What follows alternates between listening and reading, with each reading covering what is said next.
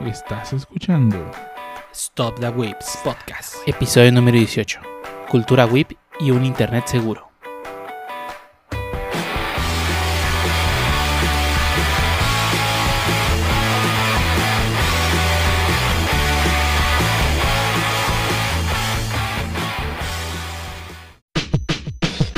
Bienvenidos a Stop the Whips Podcast, episodio número 18, un podcast dedicado a hablar de anime, internet, juegos, manga, desarrolladores y demás cosas que les interesa a los whips. Y el día de hoy tenemos a mucha gente presente en esta sala virtual esperando a dar su opinión sobre temas, de los cuales pues esperemos que les gusten. Y empezamos contigo, Pancho, dinos, ¿cómo has estado? Pues bastante bien, estoy rejugando un Metroid y no puedo esperar a editar este podcast, que es lo que voy a hacer este fin de básicamente. No, no, hice mucho esta semana que digamos, la chamba me trae pando. ¿Y tú, Lee Chan, cómo andamos? Ah, qué casualidad, también también me trae pando. no sé qué haya pasado. Ahora sí. Ahora sí. Ya no se terminan y ya me dejan chamba, qué pedo. Pero sí, eh, igual como todos, eh, aquí encerrado todavía. Pero sí, acabo de hecho de terminar una serie, la de Smallville, la que veían la mayoría de gente, ya creo que la vieron en Canal 5. Está bien, tiene un buen final, la vi más que nada por nostalgia. Eh, no sé si la recomendaría mucho, pero pues para pasar rato está bien. ¿Y tú, Shuttle, qué cuentas esta semana que tienes de nuevo? Ah, pues he estado medio movida esta semana en cuestión de trabajo. Ah, pues, no es cierto. Ah, no, no te Oh, pues. Pero, pues en cuestión de juegos, pues ha habido mucho Halo. Vi, ya me puse el corriente con varias series, entre ellas ya empecé a ver la de Red a Girlfriend, que, bueno, bien creo que se me ha hecho un poco exagerada en cómo empieza, espero que vaya mejorando en los nuevos episodios, ¿no?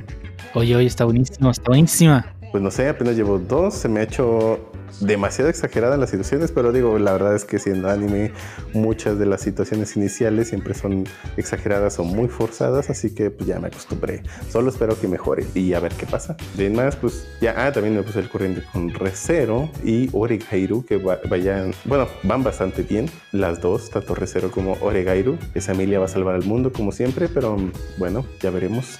Y bueno, a ti qué, qué te ha parecido esta semana, Mr. May Ninja? Ah, pues también con mucha chamba, entonces tampoco hice mucho. Un par de Halos ahí en, en, en la semana y me puse el día con Recero y Renta Girlfriend. Ahí s- ese sí voy, ya vi tres episodios. Eh, pues sí, es un, Renta Girlfriend creo que es una comedia bien light, entonces sí, todo va a estar bien exagerado. Entonces no, no le veo mucho problema. Sí me está gustando. Y me falta ponerme. el- me puse a ver un par de capítulos más de BNA también. Y ah, una película que acaban de poner en Amazon Prime Video que voy a recomendar también. Entonces vean el podcast completo para que vean la recomendación. Eh, Escuchen. Ah, eso. Bueno, es que está en YouTube. Nunca he Ah, visto bueno, nuestro sí. podcast en YouTube. No sé qué sale. ¿Qué sale? Digo que sale.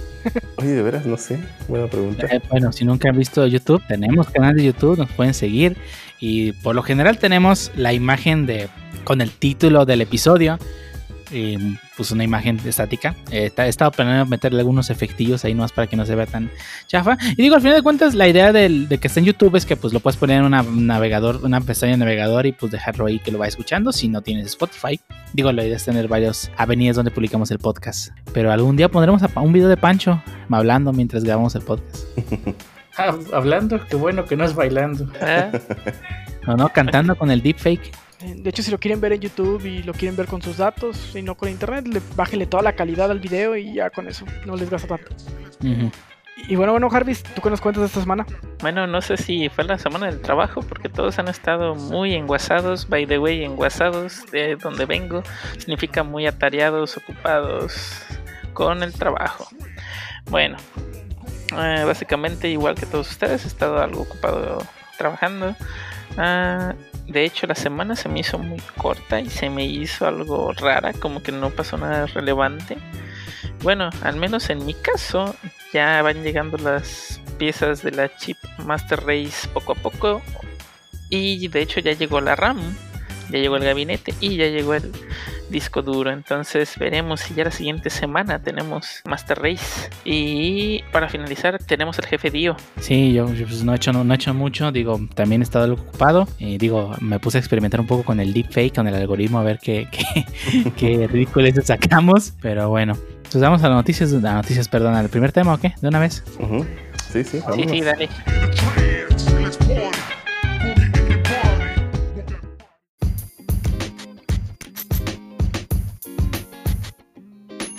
Y ahora estamos en el primer tema de este podcast donde vamos a hablar sobre cosas raras.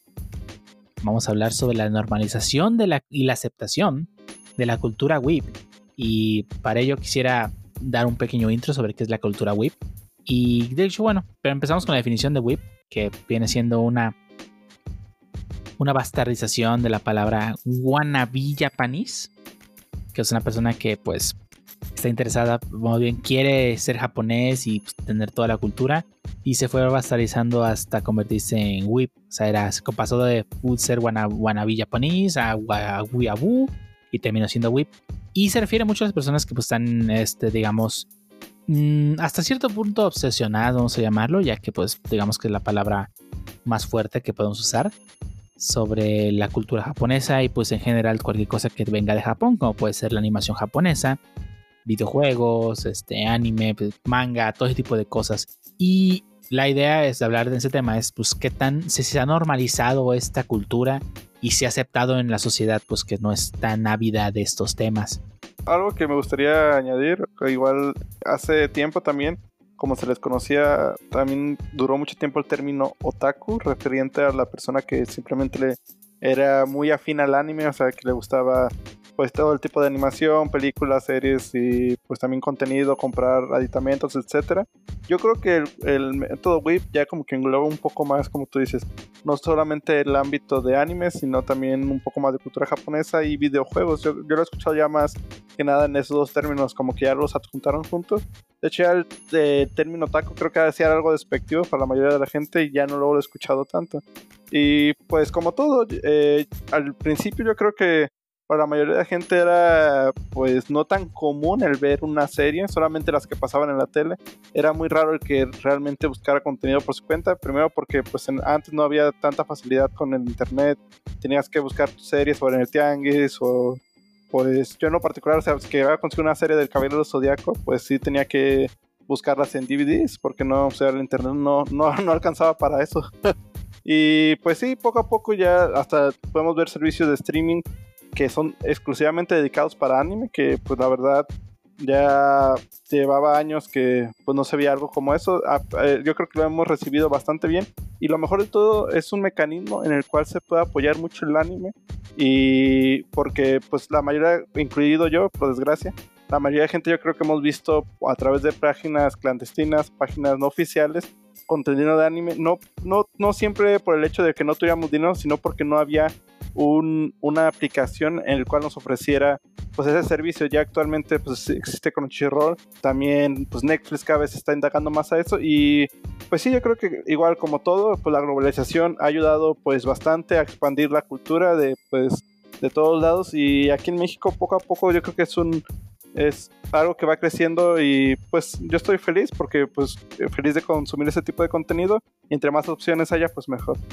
Pero aquí estás hablando de, de, pues, el contenido tal cual, no tanto de pues las personas que pues son ávidas consumidoras de este contenido. Pues bueno, yo en lo particular, algo que sí he visto, bueno, hablando de las personas que consumen ese tipo de contenido, lo vi mucho en mi universidad. Yo creo que, pues sí había, como dicen, el clásico grupito de gente que pues, le gustaba el anime o videojuegos. Ya cada vez, yo creo que, pues es algo, como igual mencionando al anterior, es algo que se está normalizando, en una forma de decirlo, que ya no se ve, como dicen, ya la gente no se les hace raro el ver a una persona con, pues, su, no sé, su suéter de los Akazuki o con, o sea, ya, ya cada vez la aceptación es mayor. Creo que es como todo cuando pues llega un nuevo tema o un tipo de nueva cultura una sociedad, siempre existe el miedo, siempre existen las tías que vienen asustadas de, no, pues eso es del diablo, no te metes a eso.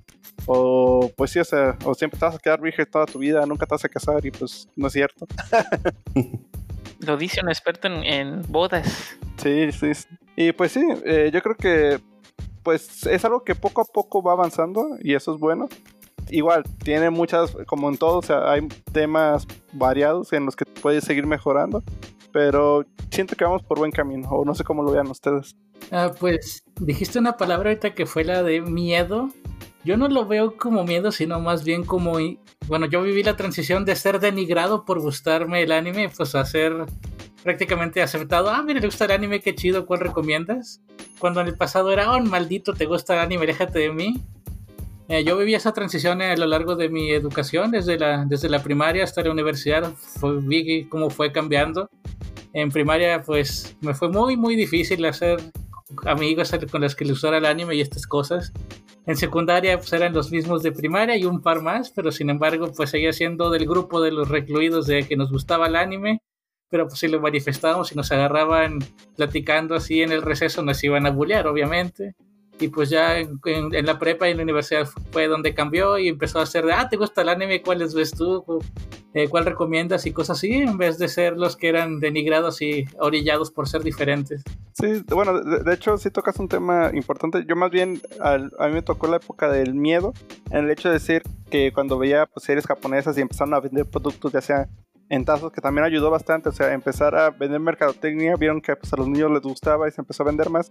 Yo creo que la alarma fue más que nada, a mí me tocó verlo con las mamás o con mi mamá o con algunos pues familiares o hasta en la religión, como dicen, el hecho de decir, no, pues es que eso es del diablo, o no, es que pues no, o sea, no debes de ver eso, o sea, como que no tenían el conocimiento suficiente y a mí sí me tocó verlo como de, desde una perspectiva más de, pues de no, pues eso es malo o pues si te metes a eso, pues te va te va a meter el diablo o algo así. Pero sí, o sea, yo creo que también ese es un punto muy importante, el que tú dices, Pancho, la, cómo te excluye la sociedad o te discrimina porque te guste algo. Creo que también ha ido cambiando el, ahora sí que la comunidad en la que nos hemos movido. Eh, yo también, al menos en la secundaria y prepa, pues no tenía muchas personas con quien platicar acerca de anime, aunque sí de videojuegos. Y pero éramos muy poquitas personas incluso así pues era obvio que pues a los demás sí, sí se les... Eh, ¿Cómo se dice? Bueno, sí, sí les parece así como que, uy, no, este, juega Yugi, ¿no? O, o ve animes así como que hay el, los raritos, ¿no?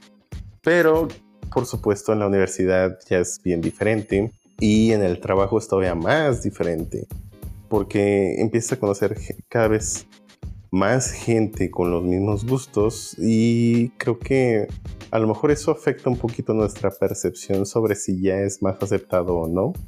La verdad es que no pensaría que ya es directamente aceptado. Por ejemplo, no, es que pueda simplemente ir a, um, digamos, a un antro y empezar a platicar acerca de la nueva serie de Rent a Girlfriend. o empezar a correr como Naruto en alguna plaza. O ir a, a la oficina con tu suéter de o, o Hokage o ¿cómo? Hokage. Hokage. Ah, de Hokage. Bueno, a la oficina sí, porque pues digo, ahí muchos lo van a reconocer, ¿no? Pero, pero por ejemplo, si trabajaras en otro tipo de industria, creo que sí sería muy raro y nadie lo reconocería. Entonces, creo que, creo que tiene que ver un poco cómo nos ha influenciado el mismo, bueno, las mismas personas que sí sé que es el estereotipo, ¿no? Es de Velo, pero seguro le gusta el anime, los videojuegos, o es Weeb, ¿no?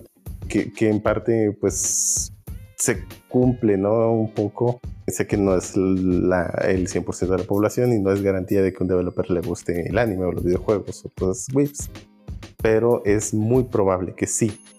Entonces sospecho yo que es a lo mejor una percepción nuestra y habría que pensar también en en qué ámbitos nos hemos movido que están fuera de esta área donde sabemos que pues hay gente web y que por supuesto va a ser aceptado y cómo es que digo al menos yo no me muevo mucho fuera de esa área Digo, no es que vaya a antros o cosas así, entonces tampoco sabría decir, ¿no? Pero, pero por ejemplo, al menos en reuniones familiares, con mis primos o primas, porque al menos creo que ahora que lo pienso, soy el único whip de mis primos.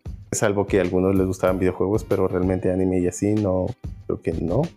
Y es, pues claramente, si yo empezara a hablar acerca de anime, lo máximo que conocerían sería pues Dragon Ball Z, ¿no? O cosas así, pero dudo mucho que pues, ubiquen a Remo, Emilia o, algo así, eh, o algún personaje moderno de anime.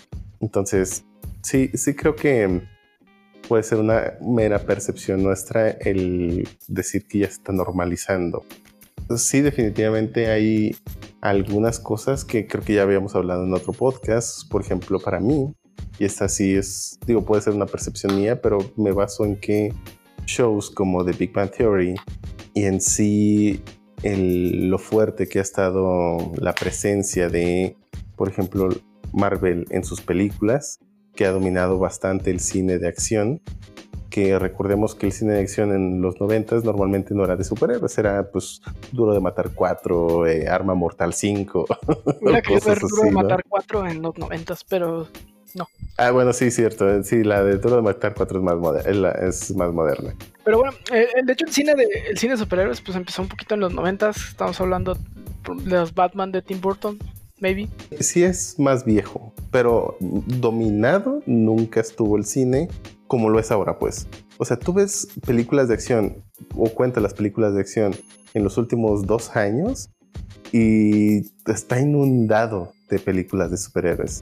Mientras que si te vas hasta, digamos, el 2000 y revisas las películas que hay en el 2001 y 2002, pues hay muy pocas películas de superhéroes. Realmente ahorita está dominado en películas de acción. Y, y, creo que eso ha ayudado un poco, pero a que se normalice solo cierto sector que básicamente son pues los cómics y los superhéroes.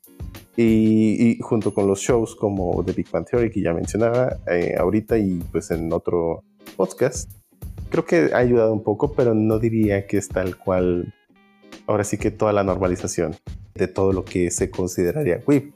En cuanto a los videojuegos, pues creo que eh, a muchos nos pasó que pues, se convirtieron en nuestras niñeras, ¿no? las consolas de videojuegos.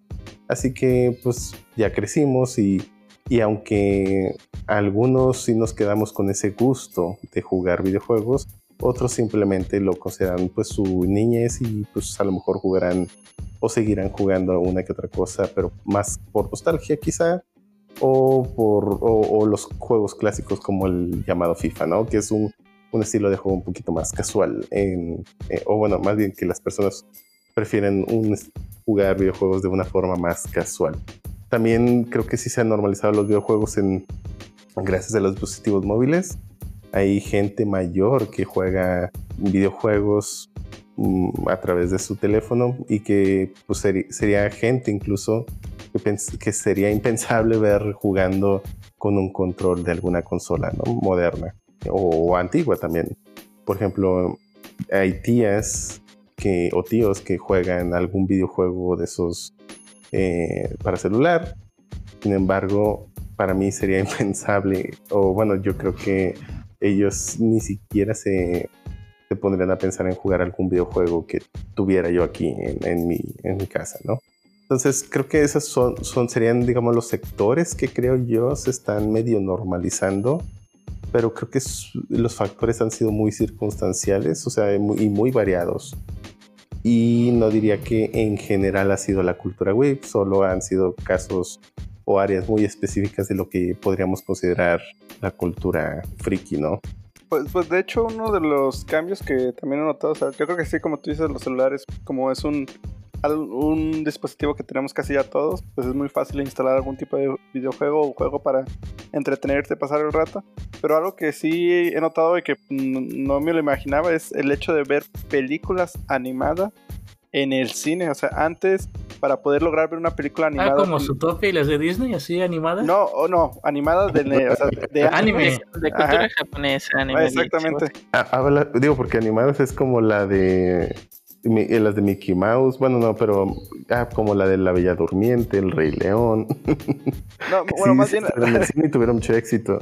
De hecho, sí. Más bien referidos al, al, ámbito de anime, ya me ha tocado ver, pues, bastantes películas que, pues, la verdad, igual, como dicen, hay como todo. O sea, me ha tocado ver las salas llenas, otras vacías. Pero yo creo que es algo que pues se le está invirtiendo poco a poco. Todavía, como tú dices, no es tanta la demanda como para tener pues una, una sala todos los días. Pero sí se agradece el hecho de que pues tengan ese esfuerzo y mínimo hagan ese tipo de promoción para poco a poco ir trayendo pues películas de anime que eh, yo creo que es parte de lo mismo. Usualmente es de una serie que, ¿sabes qué? Pues te sacamos temporada y vamos a sacar una película. Y antes, pues bueno, pues aquí que la traigan, a ver si la traen, pues dónde la veo. Ya poco a poco ya es cada vez más normal. Me ha tocado ver pues varios hasta con ustedes. Y pues sí, esperemos y pues sigan avanzando. No sé si alguien haya notado algo. pues Netflix ha estado trayendo bastantes animes a, a, su plataforma y pues es una manera de darles exposición a esas, bueno, esas obras de animación, pues fuera de plataformas como Crunchyroll y esas cosas que son más de dedicadas a una de streaming en general. Sí, no, porque si hablamos de películas animadas, hasta yo me recuerdo Pollitos en Fuga y nada que ver con la cultura web, ¿no? Eh, yo vi Los Caballeros del Zodiaco en el cine. Ah, bueno, pero de es hecho, que... también pasaron las de Dragon Ball, unas de Broly en el cine. Sí, Yo pero o sea, volvemos al, al- al tema también a lo mejor del otro, que Dragon Ball y digamos las clásicas series que veías a veces por teleabierta, muchos no las consideraban como whip, ¿no? O sea, si ves ese, el término, mucha gente que conocemos, y no es que la mayoría, sean o no sean whips, han visto Dragon Ball, o saben de Dragon Ball, o de los caballos del Zodiaco, etcétera, ¿no? Creo que lo saben por precisamente lo que mencionabas. Fue muy seguramente su infancia. Y creo que por eso es que lo conocen, pero no es que una vez que ya empezaron a, crecer por ahí de la secundaria o prepa, que muy posiblemente dejaron de ver anime, pues ya no conocen nada de ahí en adelante. Entonces, por eso solo creo que ese tipo de personas, pues solo se quedaron con lo que estuvieron en su infancia, ¿no? Digo, y básicamente, ¿qué niño no vio caricaturas pues, de pequeño, no? Sí, sí, bueno, suponiendo que tenían una tele en su casa. Creo que es un fenómeno que no había visto la humanidad nunca, el que estamos viviendo. Por una razón, bueno, nuestros padres obviamente vieron sus caricaturas de su generación, pero ya de adultos no las siguieron viendo activamente. Digo, no, no, no sigues viendo a tus padres buscando, digo, el nuevo capítulo de los Picapiedra, ¿no? O de- Digo, tampoco es que haya. y no hay porque no hay un mercado. Bueno, sí, Pero sí, si lo cierto. hubiera-. Si hubiera un mercado para seguir viendo Jetsons, o, ¿cómo se llaman? Los supersónicos, perdón. O los Picapiedra, o Don Gato todavía. Don, Don Gato, que de hecho es, es muy chistoso como esa serie es más popular en México que en Estados Unidos. y, y porque tenía un doblaje muy bueno, por cierto. Sí, tanto así que la última película fue producción mexicana. Ahí está, o sea, Don Gato, no- bueno, lo intentaron y no le salió. y no le salió ¿En serio? porque, a la, porque a, la, a la generación que veía a Don Gato ya no le interesa. Y creo que Ujú. es parte de eso que le llaman a nuestra generación como una generación de Peter Pan, en la que pues las aficiones que tomamos de niños, muchas de ellas las continuamos a lo largo ya de nuestra vida adulta, ¿no? Es que sí hay gente, o sea, digo, sé que, sé que hay gente que, pues así, digamos, de esa generación, que sí siguió buscando cosas, ¿no? Pero, pero al, al mismo tiempo, pues eran las catalogadas como los raros, ¿no? Y, y muchos de, hechos, de, de ellos, es como, por ejemplo, mm, tú ves la gente, o sea, cuando tú te imaginas a alguien adulto, te imaginas como, o sea, si, si alguien dice, oye, es que es una persona adulta, ¿qué significa o qué imaginas, no? Que pues básicamente es alguien serio o que hace cosas con, que son importantes o con mucha responsabilidad.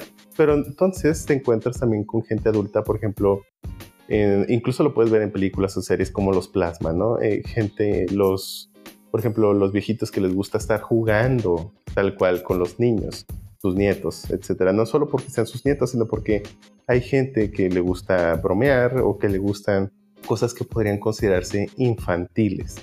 Creo que es algo natural en el ser humano el querer divertirse, solo que se ha medio estigmatizado así como el- algunos intereses, ¿no? O algunos, algunas formas de entretenimiento.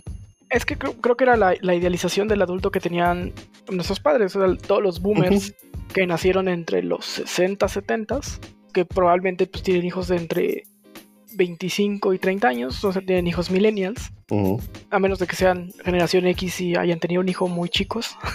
Entonces probablemente pueden tener un hijo millennial. Eh, pues la idealización del adulto, ¿no? El adulto que pues se dedicaba a trabajar y a dormir. Y pues la diversión no era parte de su vida, ¿no? Ajá, Sí, sé que es algo obviamente muy cultural, ¿no? Pero creo que también tiene que ver ese factor donde pues ya esa idealización pues, se ha ido mm, cambiando un poco y en parte porque, por ejemplo, hoy en día ya puedes juntarte y conseguir grupos de cualquiera que sea tu interés en línea. Y, e incluso, por ejemplo, yo me acuerdo que al menos, por ejemplo, a mí me, digo, a mí me gustan todavía mucho los videojuegos, me gustaban de niño en la secundaria y prepa. Y recuerdo que como, como había foros en Atomics, yo era medianamente activo en ese foro. Y había una comunidad de Guadalajara donde pues, básicamente era un, pues, un grupo de, de, gente que pues, se juntaba en una casa y pues jugaban videojuegos, tal cual. Yo empecé a participar allí hasta que finalmente pues me animé y fui a, a una de sus reuniones. Entonces, creo que ha sido más fácil con ahora pues la tecnología encontrar estos grupos y poderlos mantener. Me imagino que si esto hubiera pasado en, pues, muchos años atrás, yo no hubiera tenido pues con quién jugar. O sea, digamos que hubiera habido videojuegos, pero no una forma de generar comunidad como lo es en Internet. Creo que hubiera sido muy difícil que pudiera continuar con estos intereses y a lo mejor, digo, no que lo dropearía, pero a lo mejor no tendría el mismo interés o el gusto. Mm, sospecharía yo eso.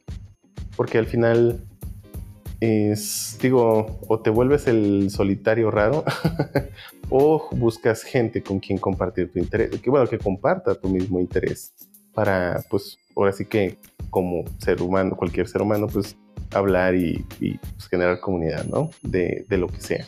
Y digo, ya sucedía en, en otras áreas, pero al menos el entretenimiento, como bien dices, pues era o difería con la idealización del adulto, en, al menos por varias generaciones. Digo, no solo les tocó a nuestros papás, sino que desde antes la idealización del adulto pues tenía que ser alguien que pues tenía que dejar básicamente de entretenerse y pues únicamente trabajar.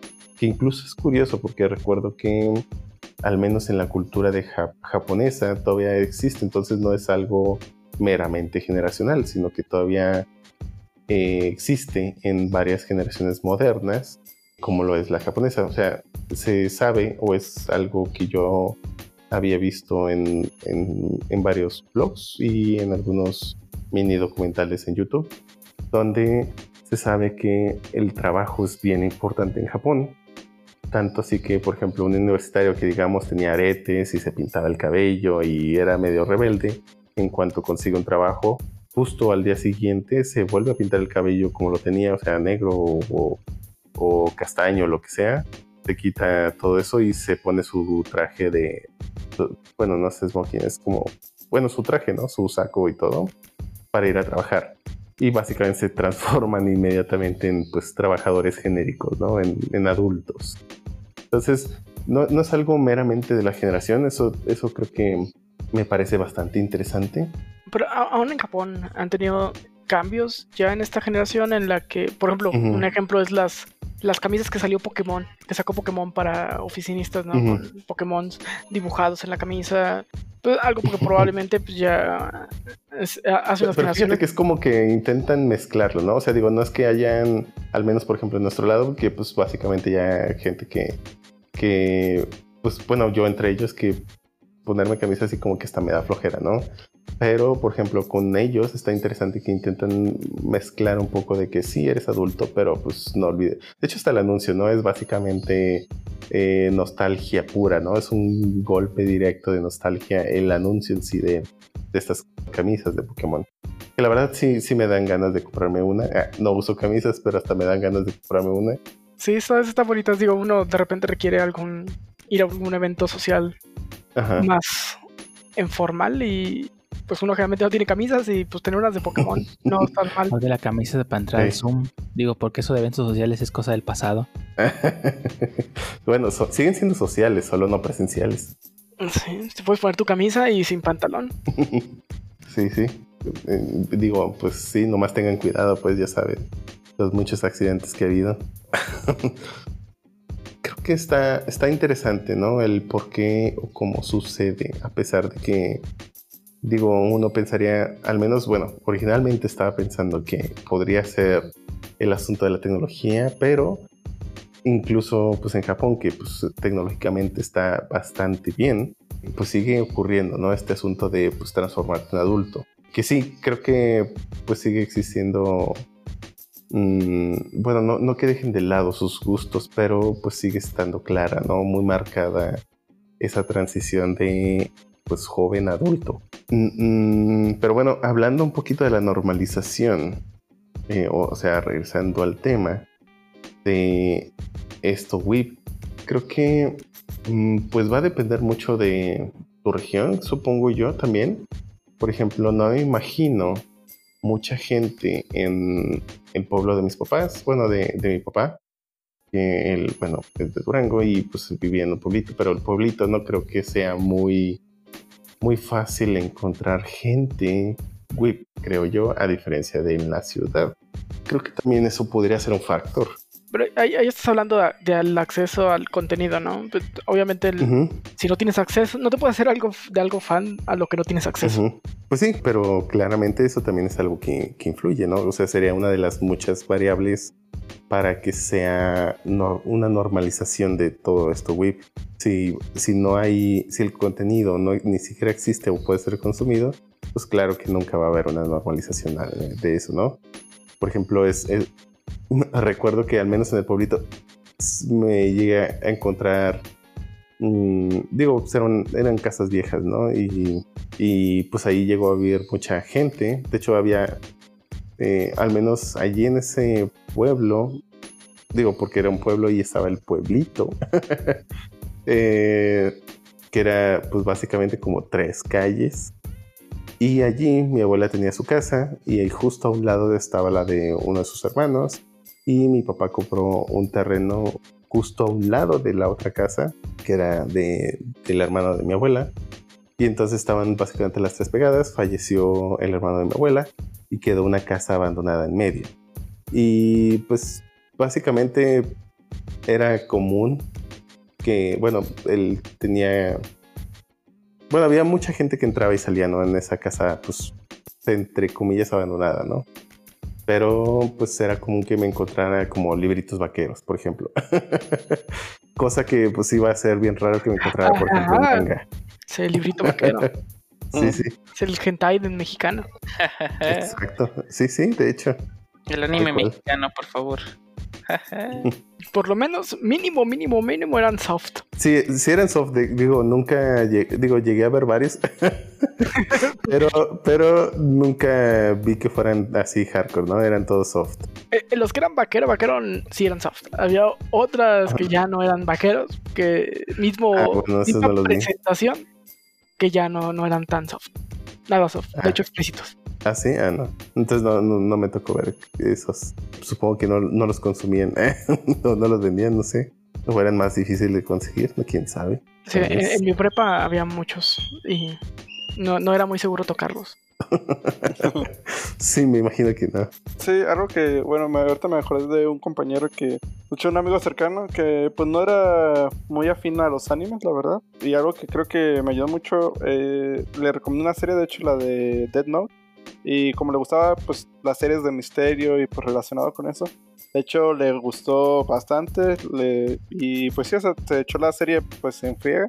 Y ha estado viendo alguna que otra serie. Yo creo que también el hecho de que han ampliado el contenido, o sea, que no nomás es pro shonen de ah, golpes, golpes, yo grito y te gano, sino que hay novelas, hay tramas, o sea, pues más profundas, también ha ayudado bastante a que la gente poco a poco lo vaya digiriendo. Y el doblaje aquí en México yo creo que también ha sido un factor muy importante porque, pues sí, o sea, es una forma de que la mayoría de la gente se familiarice con o, o tenga como una, pues lo tome más propio porque muchas series la regionalizan, no sé. Y también el hecho de, pues no a todos les agrada como se estar leyendo los subtítulos, pero pues sí ha ayudado bastante. Bueno, ahí la utilización es, nos, nos, nos ha empezado a llegar cada vez más contenido, por lo tanto ahora vemos que hay mucha más variedad de anime. Sin embargo, el anime siempre ha tenido mucha variedad desde hace mucho, mucho tiempo. O sea, Remy es un claro ejemplo que ya es una serie muy, muy vieja, ¿no? Sí, y digo, hay varios, ¿no? Heidi está. Ay, ¿cómo se llamaba la de la, la de la silla de ruedas? ah, no, sí, era la de Heidi, ¿no? Que la avientan por la barranca. Bueno, es el meme, pero ah, bueno, sí, pues, pero. Ah, no pasó en la serie eso. Me, Ese- me han engañado todavía. Inédito. No, pero me había otro-. Ah, Candivel. Sandivel. Candivel. Sandivel. Sandivel, Y otra era. Candy Candy. Estás Ah, sí, cierto. ah, bueno, pero sí, sí, definitivamente variedad siempre ha existido y qué bueno que pues como la hemos consumido cada vez más y como los dineros, eh, bueno, digo, no, no, no que no haya más dineros en otras áreas, ¿no? Pero qué bueno que, que a los whips se nos ha estado pagando bien como para consumir aún más eh, y que haya todo demás. No, no puedo esperar para las nuevas plataformas como Onegai, Anime Onegai y la otra de Funimation que lleguen este, este año para ver qué contenido extra pueden aportar. Sí, cada vez más plataformas orientadas al anime y pues, no es nada más como relleno, ¿no? Lo cual está chido. Ujú. Y bueno, hablando de lo del doblaje que decías, Ángel, y hablando de lo del lenguaje que mencionabas, perdón, el doblaje que mencionabas, eh, Mr. Lee, mm, pues fíjate que no sé si hubiera sido un factor, digo, creo que al menos nosotros estamos tan acostumbrados a consumir contenido con subtítulos, sobre todo por lo de las películas en inglés, que digo, al menos en mis tiempos era pues poco común que fueran dobladas las películas, incluso las pues, populares, ¿no? Solo las, básicamente las películas infantiles eran las únicas dobladas y ya. Todas las demás eran subtítulos. Recuerdo que hasta la Jurassic Park creo que la vi en, con subtítulos, o sea, y, y me, creo que me acostumbré tanto que ya se me hace como que muy normal. Y sobre todo, por ejemplo, me acuerdo de la queja que hubo de la película de. Ay, la última coreana. Ah, Parasite. La película coreana, donde pues se hablaba acerca del tema de los subtítulos, ¿no? Al menos del lado gringo y, y europeo, o al menos de los de habla anglosajona. Entonces, sí, sí es algo que para mí se me hace tan normal lo de los subtítulos y se me hace bien curioso que haya gente que, oh, es que es una película con subtítulos, guacala. Pero bueno, ah, ligándolo un poquito más al tema, no, no creo que haya sido realmente un factor eso eh, del doblaje. Sobre todo, tal vez ayudó un poco para el público infantil, pero si alguien quisiera seguir manteniendo ese hobby de ver anime, los subtítulos pues definitivamente no son un problema. Creo que más bien son otros factores. Creo que ayuda un poco más en los que son casual, o sea, que ven un anime u otro de forma casual.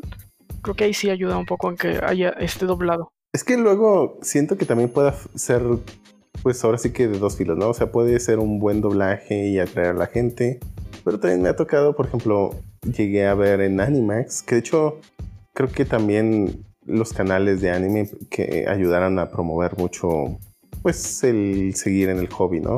La verdad es que anime y Locomo, perdón, Animax y Locomotion fueron mis proveedores principales de anime durante mucho tiempo y tenían bastante anime doblado.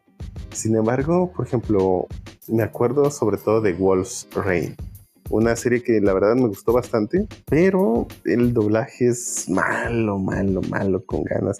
De hecho, me quedé, o sea, se me hizo tan malo que sí me quedé con ganas de verlo en su idioma original. Porque la verdad, pues sí está muy malo.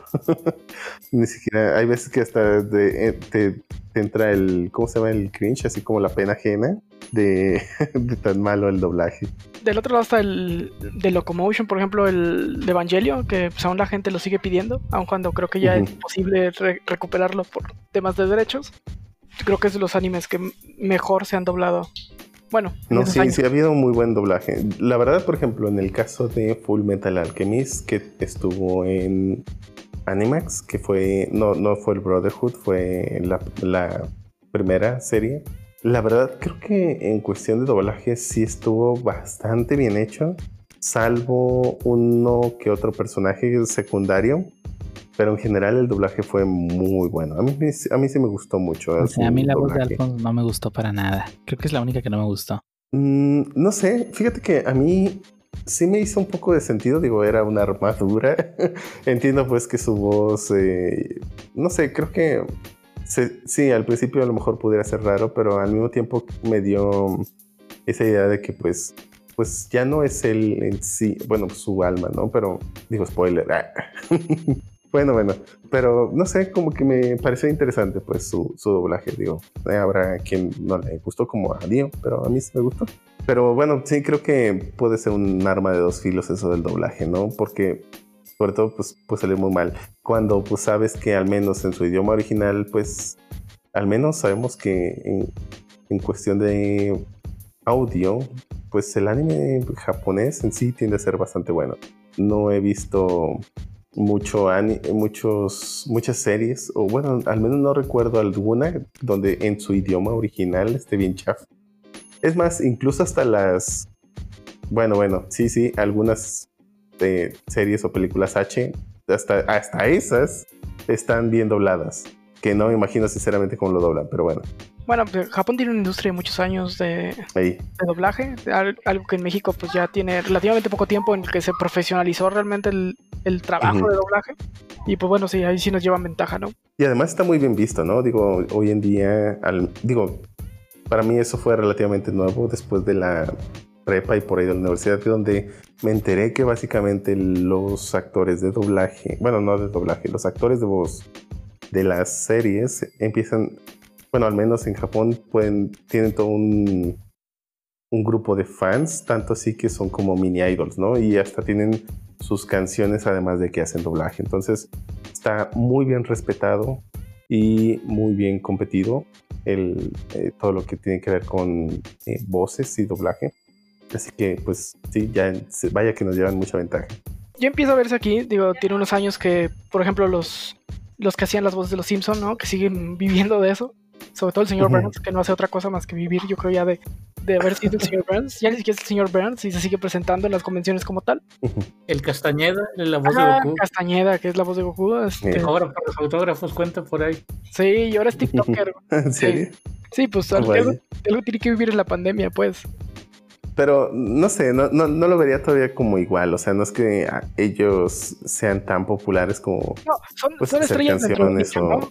Son estrellas de nicho. Sí, o pero sea, son, ajá, son muy de nicho. Pero, por ejemplo, eh, los actores de voz en Japón pueden perfectamente sacar canciones y no, y no las va a escuchar solo la gente de nicho, sino que pueden perfectamente tener todo un, un grupo más em, como abierto, ¿no? Más grande de, de fans. No sé, yo, yo he puesto canciones de Adrián Barba en Spotify en algunas reuniones familiares y creo que nadie se ha dado cuenta que esa canción es de un anime, como la de Slam Dog o cosas así. O sea, lo cierto es que son buenas canciones, sean de una serie o una película. Obviamente el estigma está de que, oye, es que es de anime Fuchi, ¿no? Pero mientras no se enteren y la canción es buena, pues claro que la van a escuchar. Sin embargo, aún así, no creo que sean éxitos. Cosa que en, al- en el caso de algunos seiyus, sí llegan a ser exitosos. Es que pues estás comparando con Aya Hirano, no manches. ah, bueno, pues, por eso digo que nos llevan ahora sí que muchísima ventaja ahí. Digo, está bien, es, es algo que se ha intentado trabajar. Qué bueno que se ha intentado trabajar aquí en México y qué bueno que se siga empujando, pero pues sí falta mucho.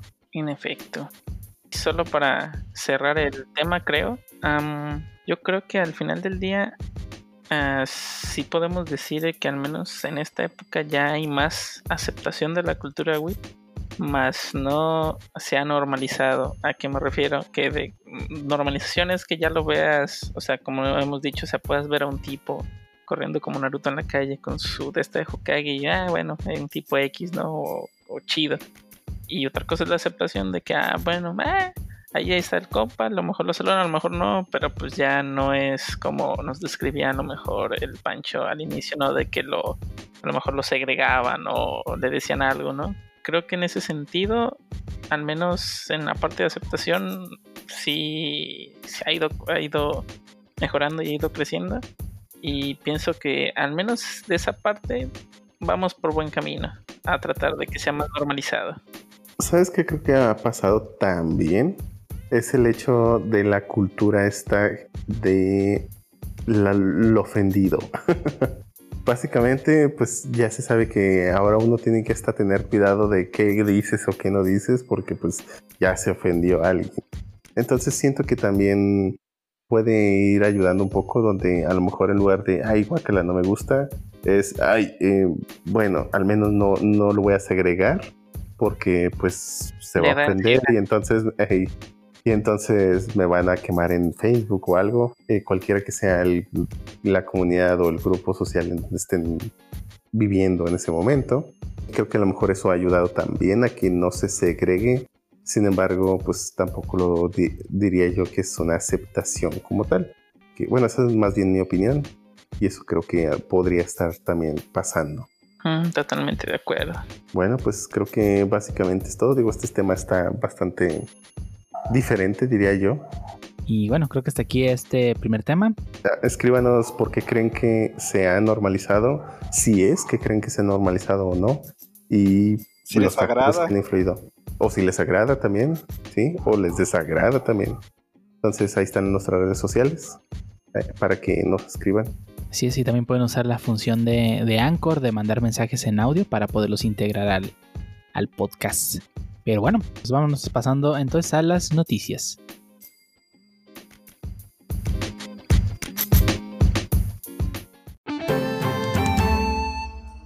Dame, dame. Dame, dame, dame yo, dame nano yo. Con ese intro. Ajá. Y con ese intro empezamos con la sección de noticias, donde, bueno, vamos a empezar contigo. Ah, soy yo.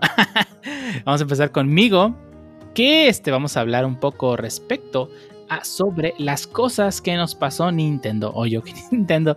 Perdón, es que la costumbre de que es este algo direct y no y pregrabado, pues normalmente es Nintendo el que hacía esas cosas, ¿verdad?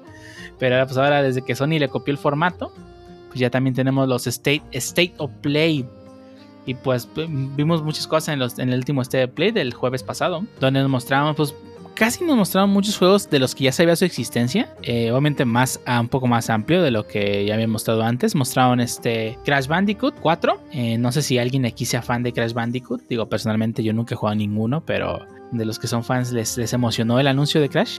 Pues sí, eh, igual es otro plataformero de aventura. Espero que lo saquen para otras plataformas porque si sale nomás para Play, pues no lo voy a jugar. Tal vez una exclusiva de tiempo como lo fue la remasterización para el Play 4. Sí, es muy probable que sea exclusiva de tiempo. Saber qué. También pues nos mostraron Hitman 3 que va a tener modo VR al parecer. Eh, una nueva versión de Braid Anniversary Edition, la cual se ve muy buena y va a llegar a todas las plataformas, a pesar de que el anuncio fue en Play, del juego va a llegar a todas las plataformas a inicio de 2021. Eh, le tengo muchas ganas este de, vol- de volver a jugar este plataformero con puzzles, eh, más que nada en el Switch o en PC. También nos mostraron Pathless, que de hecho este juego está muy interesante. Es el del, el de la arquera y que iba persiguiendo un monstruo y disparando flechas a quién sabe qué. Creo que este fue uno de los juegos que más me llamó la atención en cuanto a... Digo, probablemente es un juego de ritmo por lo que vi. No sé si ustedes piensen lo mismo. Pues no creo que sea de ritmo, pero pues definitivamente disparar al aire, en el aire, bueno, mientras caminas es el punto central. Creo que sí me lo ando comprando, sí me llamó la atención cuando peleas contra las bestias esas chidas. sea perrón. Se, ve muy interesante. Y también nos mostraron Spelunky 2, que yo no sabía que existía en uno. Ahí fue donde me lo mostraron y pues la verdad se ve muy interesante, sobre todo porque va a ser, pues vas a poder jugar con, con gente. No vas a estar tú solo. Y también pues nos mostraron el Breath of the Waifu, mejor conocido como Genshin Impact, que pues va a llegar ya en otoño, en algún punto del otoño de este año. Que este sí le tengo ganas. Pues yo también le traigo ganas, ya se están tardando. Sí, así le tengo muchas ganas. También pues van a traer una nueva expansión de Control y pues ya anunciaron, dieron fecha de lanzamiento para Vader Immortal, otra experiencia VR para, pues, para el VR de PlayStation. Y pues digo, creo que el anuncio más que tomó más tiempo fue el de el de Godfall, que este juego pues digo, ya no lo han mostrado muchas veces. Sigo pensando que es una vil, una, una, una vil copia, más bien está, se nota que está muy inspirado en Monster Hunter, en tratar de recolectar loot y crear tus armas o armaduras. Pero pues, eh. Sí, varía un poco en el hecho de que creo que hay más minions, yo le diría, o, sub- o monstruos de baja como- categoría. ajá, es como la, la- lo diferente que tiene, que en lugar de ir a cazar un monstruo gigante, pues tienes que enfrentarte a hordas de minions antes de enfrentarte al jefe de, de la habitación o sala, lo que sea que sean la instancia en la que juegan. Tal vez sea, como dicen, más mi gusto por la- el modo de juego de Monster Hunter. Creo que a mí me agrada más el hecho que pues, solamente haya como un jefe principal. Ya los minions pasan algo literalmente como secundario, solamente para pues, conseguir algún tipo de aditamento. Acá creo que pues se ve entretenido, no me llamó mucho la atención, la verdad. Igual ya depende pues los gustos de cada persona. Sí, así es. Y pues también mostraron juegos como Auto Chess, que va a llegar a PlayStation 4. Digo, lo puedes jugar hasta en el celular, así que pues no. Digo, yo no lo jugaría en, en PlayStation 4. Y pues otros juegos como Pederastian, que, de- que este juego como de puzzles se ve muy interesante. Es pedestre, no pederestian. Eso, pe- Pedestrian, perdón. Este es otro juego. Sí, otro juego del cual preferimos no saber nada. Y pues también ya mostraron Tentem para el PlayStation 4 y un juego que se llama Hood Outlaws and Legends, que digo, no mostraron un tráiler y no entendí de qué va, pero se veía, se veía muy bien el tráiler. pero quién sabe de qué vaya. Pero sí, o sea, entonces fue el State of Play, digo, muy fuera de ciertas cosas como Braid, que no esperé que fuese a llegar. La verdad es que sí, bueno, no estuvo muy llenador, digamos. No mostraron absolutamente nada del PlayStation 5, o sea, de la consola en sí, que seguimos sin saber su precio a la fecha del día, al día de hoy. Pues a ver. El primero que lo revela se muere. Están el esperando. primero que revela se muere, es correcto. Y ahora pasamos contigo, Oli. Dinos qué, qué, qué nos vas a contar el día de hoy.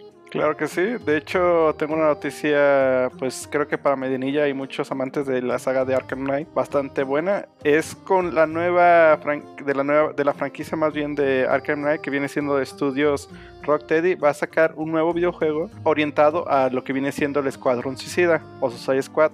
Igual para los que no tengan un contexto es básicamente como un escuadrón de pues de villanos, podría decir. Pues se hizo famoso también por una película que sacaron que pues creo que no, no fue muy taquillera, no a todos les agradó y pues igual estamos esperando que para el 22 de agosto ya pues den un poco más de información, que básicamente eso hicieron un Twitter en el cual se ve el nombre de Suicide Squad eh, rodeado en un círculo en la cabeza de Superman. Al parecer, no sé si este sea como el villano principal y veamos al, al Escuadrón Suicida luchando contra él. De hecho, me gustaría hacer una pequeña pregunta a Medenilla, creo, si no me equivoco, es muy fanático de la saga de Arkham. ¿Se hubo presencia del Escuadrón Suicida en la saga?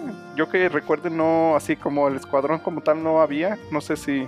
No que recuerde, no sé si en los DLCs no tengo todos. Sobre todo del último no tengo todos. Hay referencias a prácticamente todo el universo de C en el juego, en, lo- los tres juegos. O sea, mencionan muchas cosas de muchos, muchos personajes del universo de C. Sí hay referencias al, al digo, a, a personajes que han pertenecido al Escuadrón Suicida en la historia de los cómics. Deadshot, está eh, Deathstroke, eh, la misma Harley Quinn. El cocodrilo. Killer, Killer Croc. Killer Sí. Croc es. Sí, sale en Arkham, según yo, ¿no? Sí, sí sale en el primero. me, me refiero si es parte de su, fue parte de su 6 Squad. No, es decir, no estoy seguro. En la película sí, pero en los cómics no estoy seguro. Sí, de hecho, pues yo la verdad, eh, pues sí jugué el juego de Arkham, el último, pero no, o sea, no, no se me viene a la mente así como dicen. Eh, un enemigo en específico, creo que son más enemigos de lo que viene siendo, pues DC, a excepción de Harley Quinn, que pues sí está más orientado a lo de Batman. Pero igual, eh, veremos qué lo que nos traen ya el 22 de este mes ya darán pues mayor información para estar al pendiente tienen pues un respaldo muy grande, e insisto, esperemos pues hagan un buen juego y pues sí, no queda más que pues esperar. Igual estas ocasiones no, no nos queda hacer nada más. Lo único que soltaron fue la imagen, una Sí. imagen de Superman emputado. Digo, se ve bastante chida. A ver que sale. Sol- soltaron una imagen de, de Superman con el logo de Escuadrón Suicidia y el internet se volvió loco. O sea, eso da, da mucho que hablar sobre la calidad de los juegos que nos trajo Rocksteady en el pasado con la saga de Arkham. Ya tuvimos algo parecido con lo de Injustice, que pues ahora como dicen el villano era Superman, o sea, ¿qué harían si han dado caso? Pero creo que aquí pues van a indagar un poco más, y igual esperemos sea una buena historia y pues sí. Bueno, pues aquí no, digo, no sabemos si, digo, al final de cuentas el villano del, de- mm, o sea, como tal villano Superman no es, más bien sería el antagonista del juego, posiblemente por ahí se vayan las cosas. Falta ver qué nos revelan el 22. 22 de agosto. ¿Van a soltar trailer o no dijeron nada más? Nomás dijeron que iban a dar más información, no dieron casi nada de, o sea, literalmente nomás publicaron eso, en el tweet no dice pues casi nada, de hecho, o sea, es tal cual la imagen y que dice objetivo bloqueado y ya, o sea, no, no dan información. Eh, al parecer es como tal cual hicieron eso, o sea, dar una pequeña imagen, una pequeña muestra, esto va a salir, hipense y luego les damos la información. Y pues está funcionando. Pues lo que nos muestren, te digo, te digo, o sea, ellos, ellos tienen un historial de que sus juegos de la saga de Arkham, cada uno es mejor que el anterior. Eso sí. Eh, no sé, el, el Origin a mí no me encantó. El Origin no es de Rocksteady, el Origin no lo programó Rocksteady, así que Ah, no vale. Sí, o sea, los tres que programó Rocksteady, Batman Arkham, Arkham Asylum, City y Night, cada uno es mejor que el anterior. De hecho, son tan buenos que si juegas uno y no has jugado los viejitos, cuando vuelvas al viejito se te va a hacer malo porque el otro es mejora las... Todas, todo el gameplay lo mejora mucho el juego siguiente. Pues sí, esperemos y sigan con esa misma curva, que saquen un juego mucho mejor que el anterior. Y pues cambiando un poquito de tema, algo más infantil. Pancho, ¿qué nos tienes? Ah, pues resulta que este pasado 6 de agosto fue el 34 aniversario de nuestra amada franquicia Metroid y para celebrarlo Nintendo nos soltó el anuncio de Pikmin 3 Deluxe para Nintendo Switch. Así es, una vez más claro. han olvidado de Metroid. Pues qué triste, esta es de las mejores franquicias que tiene y la dejo olvidada, me entristece. Otra vez Nintendo les escupió en la cara y se lo tragan con. Y van a comprar gusto. Pikmin 3. Sí, van Claro, claro, por favor. Como ¿Juego debe nuevo? ¿La remasterización va a tener algo nuevo o solamente...? Eh, va a incluir los DLCs y ya. Sí, como, como lo fue este Super Mario Kart Deluxe. Sí, solo es un juego de Wii porteado a Switch con todos los DLCs ya incluidos a full price. No, pues va. Ah, pues chidos. Muy bien, muy bien, me agrada, me agrada. Sí es. Y Dio, ¿qué nos traes ahora? Pues no, no mucho. Nada más ayer a, nuestro queridísimo y adorado presidente del mundo, este Donald Trump, pues se le ocurrió lanzar una, una orden ejecutiva en contra de pues nuestros queridos y adorados chinos, específicamente a dos compañías. La que, lo que venía siendo la dueña de TikTok, que se llama, la empresa se llama es ByteDance, ajá. Y la empresa dueña de WeChat, eh, una pequeña empresa que nadie conoce, que se llama Tencent, que es dueña de prácticamente la mitad de la industria de los videojuegos. Empresas entre pues, Riot, este, Epic Games, incluso plataformas como Discord. Eh, Tencent tiene sus manos metidas en muchos lados. Y pues lanzó una orden ejecutiva que pues prohíbe, más bien, que vendría a ser es banear cualquier transacción con estas dos empresas, es ByteDance y Tencent, pues por sus plataformas WeChat y TikTok, que sería efectiva en 45 días al día, bueno, a- del día que se firmó a el pasado 6 de agosto que se firmó esta orden ejecutiva. Al inicio, pues mucha, eh, prácticamente todo este, el mundo explotó debido a, pues, ok, estás baneando gran parte de la industria de los videojuegos, que son trabajos en Estados Unidos, o sea, la gente que trabaja para Riot, la gente que trabaja para Epic, todas esas empresas se verían afectadas. Eh, digo, creo que, creo que fue lo que más llamó la atención, no tanto lo de ByteDance y TikTok, creo que a nadie le importó. Creo que el, lo más importante pues era que estaba baneando a Tencent, que es una de las empresas más grandes de videojuegos en el mundo. Y pues al final de cuentas, este, ya hubo una, una, una- un update por parte de, del Trump o no sé, o su, unas personas encargadas de transmitir la información pues, de su gabinete, no sé, que pues habla de que no se iba propiamente, no, no sería este Tencent, sino únicamente WeChat la que se vería afectada. Así que pues toda la empresa no. Pero pues también eh, los chinos respondieron un poco. Bueno, por, pero principalmente TikTok respondió que están impactados con la reciente orden ejecutiva y se buscará con todos los recursos disponibles de asegurarse de que el Estado de Derecho no se descarte y que nuestra empresa y, y nuestros usuarios sean tratados de manera justa. Si no es por la administración, pues será por medio de los tribunales de Estados Unidos, lo cual pues indica que podría haber demandas y todo un show. Digo, creo que sí es todo un show banear dos empresas muy grandes que generan mucho dinero y al final de cuentas no sé qué pase por la cabeza del, del señor Trump. Pues supuestamente creo que uno de los fuertes que había comentado era el- la información que pasaban a China, ¿no? O sea, era como que la carta que utilizó para pues banear TikTok, no sé qué tan cierto era. Estados Unidos hist- históricamente siempre usa la excusa de asunto de seguridad nacional para todo. Punto. Pues sí, sí se me hace, creo que como dicen, tal cual muy impositivo, o sea, yo no uso TikTok en lo particular, pero pues sí es, igual es un medio de comunicación que mucha gente utiliza y como no es tuyo y no te genera dinero a ti, sí se me hace como decir, no, pues tú no entras al juego, salte de aquí. Y sobre todo si hay terceros ya afectados, pues también no se me hace tan buena onda. Pues quién sabe, pero pues a mí me suena este que es injusto de que Estados Unidos de si no estoy ganando dinero con eso te mando al diablo, al diablo del mercado internacional. Pero pues a saber qué, qué, qué cómo continúa esta historia. Digo, porque también estaba la compra parcial de TikTok de Microsoft. O sea, no. Está, está muy raro todo ese show. A ver cómo, cómo avanza y cómo se desarrolla. Pero bueno, y nos pasamos con el famosísimo Jarvis. Dinos qué, qué nos vas a platicar el día de hoy. Ah, bueno, nada más y nada menos que Project X Cloud y Stadia no estarán en iOS. Ah, bueno, básicamente en hace unos días Microsoft había anunciado que había terminado de forma temprana unas pruebas de Project X Cloud en iOS, ah, mientras que para Android pues sí anunció que llegarían oficialmente para el 15 de septiembre, ¿no? Pero pues esta polémica Apple respondió pues de que ni Xcloud ni Stadia iban a estar disponibles para ahora sí que la App Store porque violan las políticas de la tienda de la compañía. Según su declaración oficial fue la siguiente. Y cito, la App Store fue creada para ser un lugar seguro y confiable para que los clientes descubren y descarguen aplicaciones y una gran oportunidad de negocios para todos los desarrolladores, entre otro demás texto, ¿no? Ah, básicamente la compañía de la manzana alega o pone como pretexto de que habría una desigualdad entre los desarrolladores de las aplicaciones que hay en su plataforma comparada con ellos, ¿no?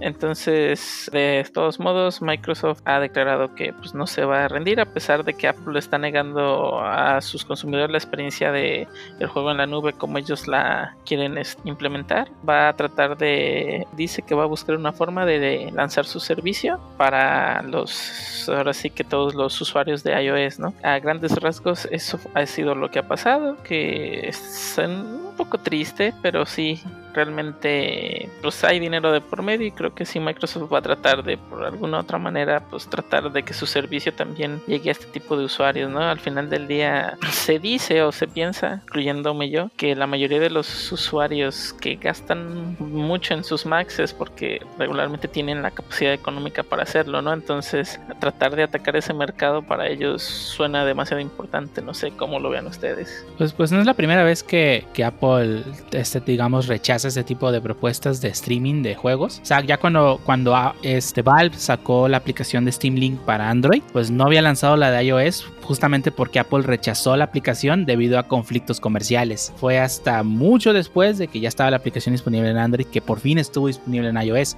no es la primera vez que banea el streaming de juegos en su plataforma. Es correcto. Y es demasiado triste, reitero, pero bueno, guerras comerciales. Y hablando de guerras comerciales y viendo la hora que es, hora del pan, ¿qué nos traes, Medininja?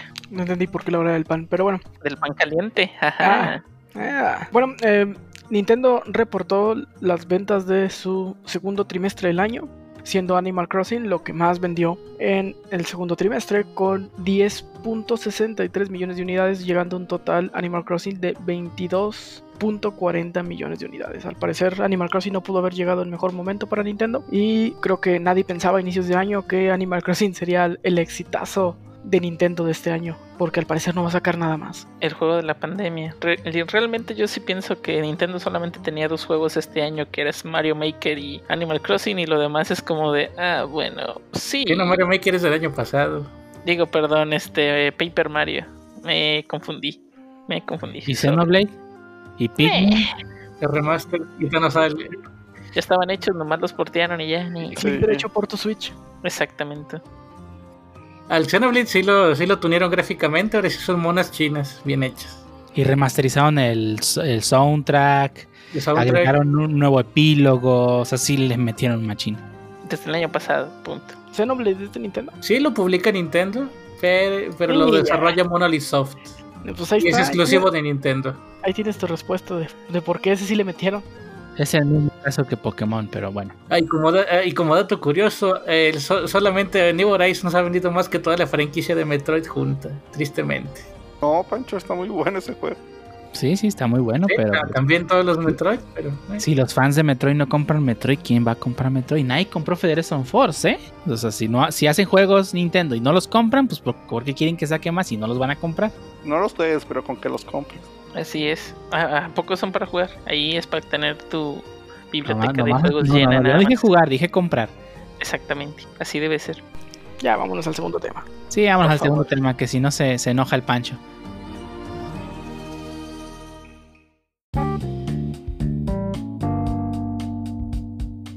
ahora pasamos al segundo tema, en donde vamos a tocar el tema, por muy rodante que se escuche, si el Internet debe ser un lugar seguro para todos. Y para ello me gustaría referirme a Pancho, que fue el que agregó este tema al board. Y pues si nos puedes iluminar un poco sobre qué es exactamente lo que te refieres con este tema. Eh, sí, este tema se me ocurrió el otro día mientras veía un par de memes en Facebook en el que decía que se acuerdan de la generación que todo la aguanta se ofendió cuando pintaron al, al Zapata, creo que es, en no heterosexual y pues me vino a la mente de a la mente de si el, internet y redes sociales en realidad deben estar para complacernos a todos. Por ejemplo, las palabras baneadas de Facebook y ese tipo de cosas la, puede ser tóxico como, como se te antoje o debería la red social proteger a todos y cada uno de sus usuarios baneando a toda la gente que no cumple las mínimas reglas. Creo que, bueno, podemos empezar hablando un poquito, bueno, al menos yo hablando acerca de un poquito de que, pues ahora sí que cada servicio está en su derecho de reservarse, ahora sí que el derecho de admisión, ¿no? Por ejemplo, si no, tú no quieres, digamos, yo hago mi red social, ¿no? El, el Sotolbook. Y entonces empieza a haber un montón de usuarios, pero sabes que yo, yo no quiero que alguien denigre el anime. Entonces empiezo a censurar. Pero básicamente pues es mi servicio y pues si y el que no le guste lo puede ir y usar cualquier otro servicio. Yo creo que sí están en su derecho de decir estas son mis reglas y estas son lo que yo ofrezco y si no te gusta, pues puedes ir a otro servicio de los muchos que hay o hacer el tuyo, ¿no? algo así como cuando pues un lugar privado como pues, un restaurante o lo que sea se reserva el derecho de admisión solo porque pues no vas vestido de la manera en la que ellos quieren, ¿no? Creo que bajo ese aspecto está bien, pero se puede descontrolar, ¿no? Por ejemplo, pues ahora sí que cuando es contenido, obviamente tiene que haber también limitantes, digo, dentro de lo que respecta a la ley y, dentro de lo que hay en los derechos humanos. No puedes tampoco decir, estas son mis reglas y en, y mi servicio no hay reglas y puedes poner lo que quieras. Entonces también tiene que estar regido de alguna manera por los, al menos los derechos humanos y por supuesto pues la ley que rija dicho servidor que ya ha pasado, ¿no? El famoso caso de Mega Upload donde pues se perdieron muchos archivos porque pues infringía la ley tal cual. De ahí en más creo que pues, la censura pues sí, está bien que se reserven su derecho cada uno, pero pues que lo dejen bien claro, ¿no? O sea, ya sé que nadie lee los términos y condiciones, pero pues al menos que hagan una versión breve de que sí, que no, como para saber qué, deberías de poner, ¿no? Porque está bien raro que quieras escribir algo y, uy, es resistácara y pues aquí en qué momento, ¿no? O, cómo. Y pues tengas que estar editando ahí medio tu mensaje ahí medio raro. Que creo que es a lo mejor lo que ha pasado un poco. Así que para mí, pues sí están en su derecho de en, ese aspecto. Pues, no solo eso, sino de tratar de mantener el ambiente de su red social o plataforma, lo que sea, dentro de lo razonable y que no se convierta en una comunidad tóxica o, o algo totalmente que se le salga de control, ¿no? Digo, Twitter es un gran ejemplo. Twitter es hate puro.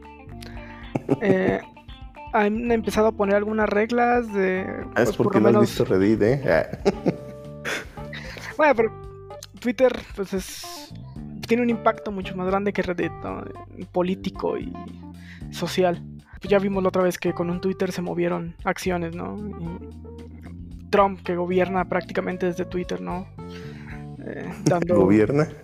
Sí, bueno todo lo del baneo a las empresas chinas, pues lo hizo desde Twitter prácticamente, ¿no? Digo, hizo la firma de la orden ejecutiva, pero todo lo vino anunciando que iba a pasar desde, desde Twitter.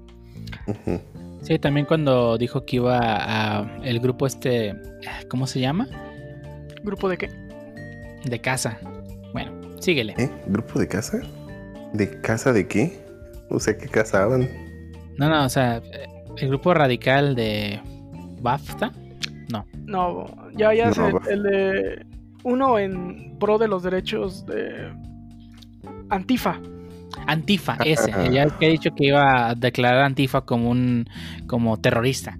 Si sí, lo hizo desde Twitter, ni siquiera lo hizo frente a su gabinete o cualquier cosa, lo hizo directamente en Twitter. aunque, pues bueno, Antifa es terrorista, pero el KKK no. Pero sí, son organizaciones pues, extremistas y por qué una sí, por qué la otra no. Bueno, una le cae bien. Tienen ideales más comunes con el KKK al parecer. Pues claro, claro. Pero bueno, eh, chistes, una plataforma que puede mover tantas cosas como Twitter, creo que lo primero que tiene que hacer, bueno, y, Twitter creo, creo que es la que más lo ha intentado, a diferencia de Facebook, que Facebook es un desmadre y te banean unas cosas sí, unas cosas no, y no están las reglas muy bien dichas. Creo que Twitter es un ejemplo de una plataforma que tiene las reglas muy bien puestas y que se ha atrevido un poquito más. Aún veo que le tiene un poco de miedo a banear a políticos totalmente. A Trump lo debió haber, si fuera un usuario normal, lo hubiera baneado hace mucho tiempo. Sí, y, y aún así le ha censurado tweets Sí. que están en difamar que el coronavirus no existe. O sea, es- sí lo ha hecho, sí lo ha, sí lo ha censurado. Sí, pero ¿estás de acuerdo? Si, si Trump fuera una cuenta normal, ya no estaría la cuenta. No solo censurar, Sí, no. Ya, no, ya no estaría la cuenta. De hecho, ya habían hecho el experimento. O sea, alguien random estaba literalmente agarrando el tweet de Trump y publicándolo en cuanto Trump ponía el- pues su tweet, ¿no? Al- el resultado fue lo banearon inmediatamente. o sea, lo banearon como después de tres tweets a, a esta persona y Sí. a Trump, ¿no? Sí, el peso político importa, ¿no? Sí, cuando literalmente él está copiando y pegando los tweets de Trump. Y, y lo Sí, pero- por racista. o sea, O sea, no, no Si fue llegan a banear a. Trump, él va a correr a la cuenta oficial de POTUS y va a tuitear desde ahí. O sea, Y no esa. sí, no, sí, entiendo pues que las figuras públicas, digo, al final men- alguien mencionaba entre los comentarios pues de ese experimento de esta persona, donde pues las figuras públicas tenían privilegios extra y que sí era parte que sí como que de sus términos y condiciones, al menos de Twitter. Sí, pues ya, ya al tener la cuenta verificada, pues ya te da otros beneficios, ¿no? Supongo. No, no tengo. no solo verificada, realmente el, eh, existe el tag este, bueno, no sé si sea un tag como tal, pero te, te identifican como influencer tal cual, que ya es pues algo diferente y ya no es solo una verificación de tu cuenta, sino que pues tienes, ¿cómo se dice? Pues, bueno, sabe Twitter que tú tienes el poder de pues mover un poco más las cosas socialmente. Entonces tienes otros criterios. Pero es- estos no tienen un tag, ¿o sí? No hay un tag de influencer o algo así, creo que. Según yo, bueno, no sé si visiblemente exista, pero por ahí había escuchado leído que sí existe como tal. O sea, a partir de, digamos, tantos seguidores ya eres influencer. se, se llama el tag de verificado. Sí, yo opino que sí. no, es el tag porque hay gente verificada que no necesariamente es influencer o sí. Bueno, no, sé, yo- sinceramente yo, pensaría tampoco. que todos los influencers importantes son cuentas verificadas. Digo, hay muchas cosas que no son cuentas, que no son tal cual influencers. Por ejemplo, los tweets, los, las cuentas de marcas, por ejemplo, oficiales. Coca-Cola, Microsoft, todos tienen su cuenta verificada. Pero pues es por una razón comercial, ¿no? No es porque no es una, porque no es una cuenta personal. Pero todo, toda cuenta verificada personal es porque es un influencer de una u otra manera, digo, ya sea porque es un político o porque pues, realmente es una persona que... eh, Elon Musk, por ejemplo, pues. Pues lo cierto es que no sé, al menos en Twitter, qué se requiere para verificar tu cuenta. Porque bueno, cada vez más servicios han empezado con esto de la verificación de las cuentas. Sin embargo, no, no sé cuáles sean los requisitos para verificarla en Twitter. Estaría interesante saber qué, qué, implica esto, ¿no? Tal cual, la documentación de Twitter dice que una cuenta se puede verificar si se determina que es de interés público y generalmente se trata de cuentas de usuarios que pertenecen al ámbito de música, actuación y bueno, vienen varios temas, ¿no? Digo, y te deja muy claro Twitter, ¿no? La insignia de verificación no significa que Twitter aprueba la cuenta. Solamente es verifica que esa persona debe, la persona que está tuiteando es realmente es la que dice ser. Sí, sí, sí, sí, la, tu cuenta te dice que es de, no sé, que esté moda ahorita Broso, eh, pues estás porque es la cuenta de Broso, no es la cuenta de alguien que se está haciendo pasar por, ¿no? Es muy chistoso que Broso tiene dos cuentas, tiene la cuenta de Broso y la cuenta de Víctor Trujillo, que pues, Sí, exacto, la cuenta del actor, bueno, Sí, o sí, la- periodista. la cuenta de la persona y la cuenta del personaje, lo cual está Sí. chistosón. Sí, pues digo, al final de cuentas, digo, en una se da, se da a entender totalmente que pues es tal cual parodia o, o no parodia, más bien pues estás asumiendo el papel del personaje.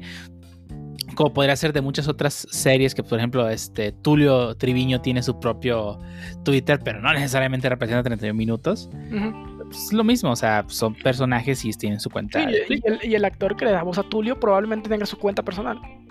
Es correcto. Así como tenemos una cuenta de Pancho y una cuenta de Pancho el personaje. Por, por si lo sabías, Pancho. La controla Dio, pero. Sí, sí, tengo una Oh, cuenta oye. de Pero sí, ya volviendo un poco al, al a lo del internet, pues digo, creo que, digo, está bien que tengan sus herramientas para censurar cosas. Digo, creo que el algoritmo que tienen para quitar trending topic de infinitos que generan los bots está chido. Digo, se originó pues gracias a que los fans de Justin Bieber hace muchos años pues prácticamente hacían Justin Bieber todo el tiempo trending topic, lo cual pues digo, pues, creo que no reflejaba exactamente de qué se estaba hablando en ese momento y generaba un algoritmo pues para remover trending topics repetidos. Es por eso que luego nos toca ver que crean eh, este, varios hashtags pues que, parecen lo mismo pero está escrito de diferente forma justamente pues para que continúe la conversación. Nos pasó justamente esta semana con el con el meme de los de los este del asaltante que pues que fue desafortunadamente digo desafortunado pues porque la verdad sí se pasaron un poco de lanza pero pues digo o sea los memes que sacaron del, del asaltante que golpearon en la combi y pues un día fue combi Tenny Topic al día siguiente fue rata de la combi otro día fue este videos de la combi, o sea, fueron cambiando el trending topic porque justamente el algoritmo de Twitter nos va quitando los trending topics pues que se van repitiendo bastante. Sí. Sí, ya analizando mejor, creo que sí se pasaron de lanza. Creo que el, el, el donde termina la legítima defensa pues, es- eh, terminó hace mucho. Pero bueno, creo que ese es tema de otro, de otro podcast. O- Sí, eso- es otro tema, sí digo, o sea, sí, sí estuvo bien que lo hicieron, creo que exageraron. Esa sí. es la, es mi opinión. es donde termina tu legítima defensa, ¿no? Y, y cuando tienes que dejarle lo que sigue a las autoridades. Yo sé que mucha gente no confía en las autoridades, pero pues creo que es la manera correcta de hacer las cosas. Pero bueno, como Sí, digo, tema de otro podcast y no me refiero a otro programa de nosotros, de otro podcast, ni, ni- ni nuestro tema, pues. Otro tema, otro tema para este podcast en el futuro.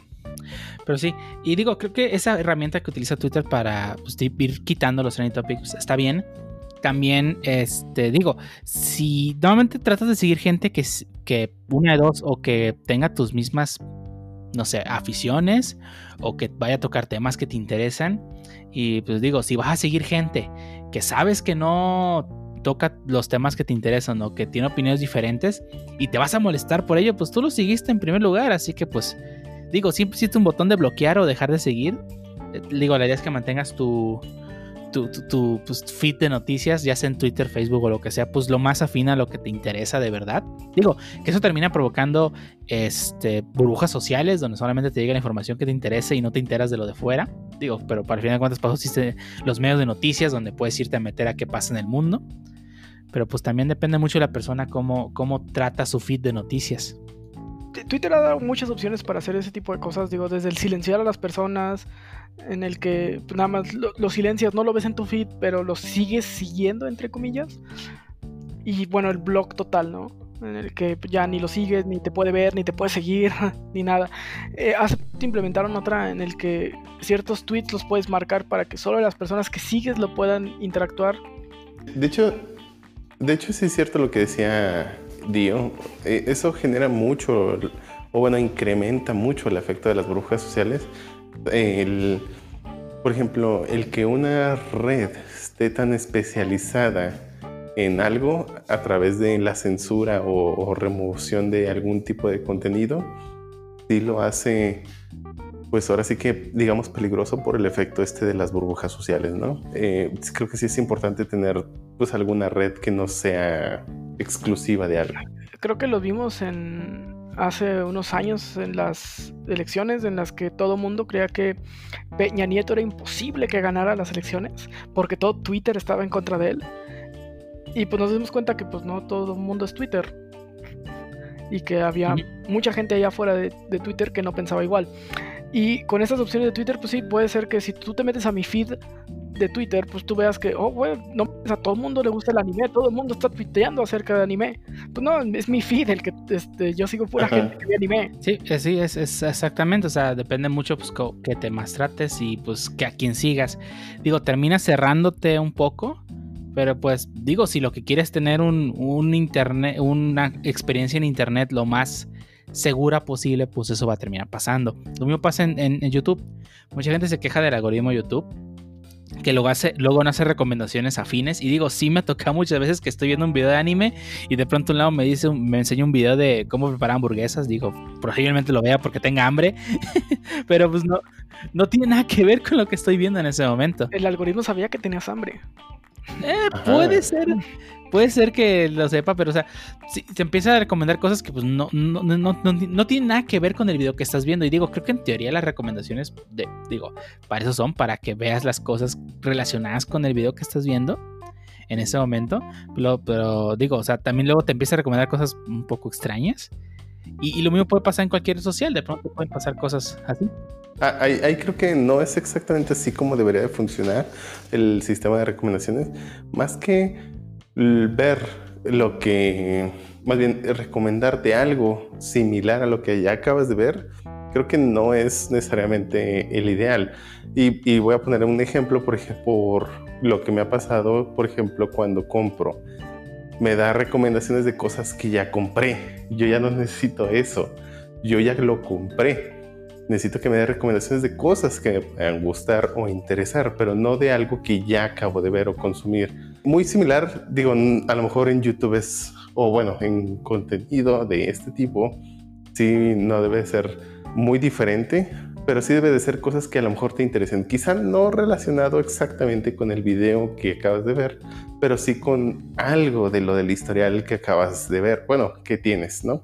Porque si no pasa lo que con Amazon, ¿no? O sea, me, me veo mouses, se la pasa mandándome anuncios de mouses, compro el mouse y sigue mandándome anuncios de mouse. O sea, es, es estúpido. O, o el contrario, compras una maceta una única maceta que no vas a volver a comprar nada y te atasca dos semanas de anuncios de jardinería. ah, sí, por ejemplo, que me, alguien, una tía o algo me pide algo y ahí está atascándote de, pues oye, es una única compra, también necesitan mejorar su algoritmo, ¿no? Pero sí, es cierto, o sea, necesitan... Una recomendación debería estar basado en el grueso de tu historial y no solo en lo último que viste o compraste. Eso, bueno, eso ya es desde mi punto de vista lo que debería ser una recomendación. Y creo que del otro lado está Facebook, que creo que Facebook cada vez lo hace peor, que cada vez la caga más. ¿Pero por qué? Pues eh, censura todo y luego las cosas que realmente debería de estar censurando no las quita. Su algoritmo este que cualquier referencia a las Torres Gemelas, por más escondida que esté, te bloqueaba. eh, no puedes decir tortillera. Ah, no, no sabía. Sí, sí, su algoritmo está demasiado extremo. O sea, ha llegado a puntos de que pues, alguien está pidiendo recomendaciones de dónde comprar un cartucho HP negro y pues te termina censurando por alguna razón. No sé si es la razón por la cual, pero o sea, su algoritmo aún no es tan inteligente. Y digo, creo que creo que Facebook tiene el poder de poner a sus ingenieros a desarrollar un buen algoritmo. No dudo de su capacidad técnica, pero pues ahorita no me está demostrando nada bueno. Y luego al otro lado deja pasar cosas horribles a Facebook. He visto imágenes así de accidentes espantosos y ahí están ahí. Este, muchas veces ni siquiera censurados. Ya ves que ahora se supone que te saca una censura.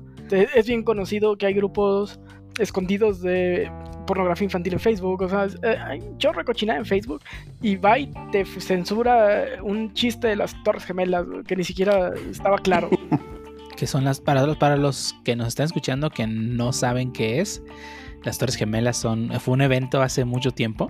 Digo porque ya fue hace casi 20 años, si no, por si no sabían. Ah, bueno, o sea, sí. Me estás diciendo que ya hay gente que le puede ir a preguntar, "Oye, ¿te acuerdas que estabas haciendo el día de las Torres Gemelas y es no no no había nacido?" Sí, sí es exactamente, exactamente. Gente que ya puede votar que no estuvo vivo cuando fue las Torres Gemelas. Y digo, digo, en, en, su momento fue, digamos, el evento. Ahorita, o sea, ahorita no, no.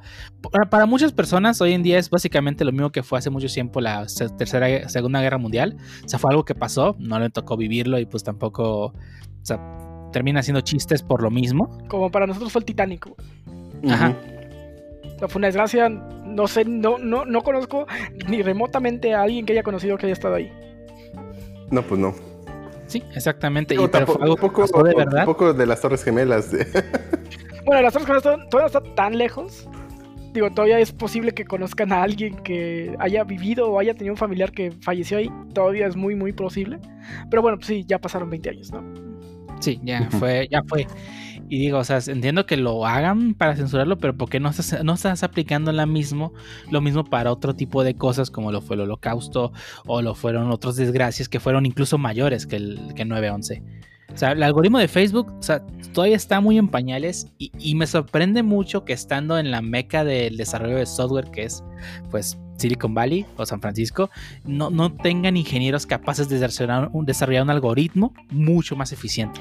Un cuarto, un cuarto de Internet está desarrollado en su plataforma, está en React. Yo creo que sí tienen el poder, solo que creo que también influye mucho la dirección hacia arriba, es decir, los famosos requerimientos. Yo creo que en cuestión de, bueno, primero, obviamente cabe señalar que no es un problema fácil, no es el no es una librería que ya exista y, y el problema es tan conocido que pues, se implementa esa librería y ya jala, ¿no? Sino que aún sigue en, en constante investigación cómo hacer estos algoritmos. Y no solo Facebook está trabajando en ellos, está Twitter, está Google, están muchas compañías grandes siguiendo o bueno, tratando de perseguir el, el, mejor algoritmo de recomendaciones y de censura. Ahora bien, creo que también tiene que ver con la dirección de Facebook. O sea, ya, ya se sabe que, bueno, en cuestión de dirección Facebook no ha sido la mejor con respecto a las otras compañías. Y el hecho de que empiecen a censurar ese tipo de cosas no me suena, o sea, de que esté tan desproporcionado en qué sí censura y qué no, no me suena una simple falla del algoritmo ya, ¿no?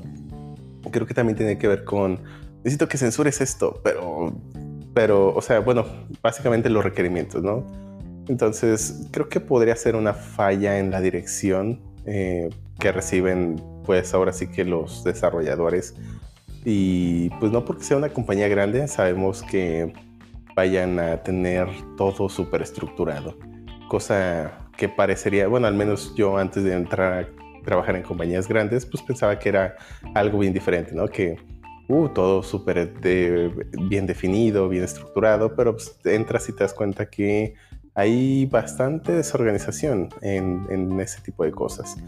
Así que yo diría que no es que no tenga el poder, creo que no está bien dirigido. Más importante crear una buena experiencia de usuario que hizo algoritmo todo guango de censura. Pero pues sí, digo, al final de cuentas, digo, está, está, está en el poder de las empresas de decidir qué mostrar y qué no, o qué censurar y qué no. Al final de cuentas, pues es, es, su, es su plataforma tú firmaste un término de condiciones de uso y si ahí dice que tienen el derecho a guardarte un tweet, pues lo siento mucho, tú cuando te registraste en la red social aceptaste esos términos y condiciones de uso. Eh, al final de cuentas, ¿qué, recomendaciones podemos dar o qué hacen ustedes para tener un internet, una experiencia de internet un poco más saludable, digamos, y sin que se pongan a hacer corajes, exceptuando Twitter, sobre qué es lo que leen? Eh, yo creo que la principal es bloquea a la gente que es agresiva, o sea, la que no a la que piense diferente que tú, sino a la que sea realmente agresiva y que no esté dispuesta a, platicar o a debatir sobre un tema, que simplemente es el, el chinga tu madre, estás bien pendejo y ni siquiera nada, ¿no?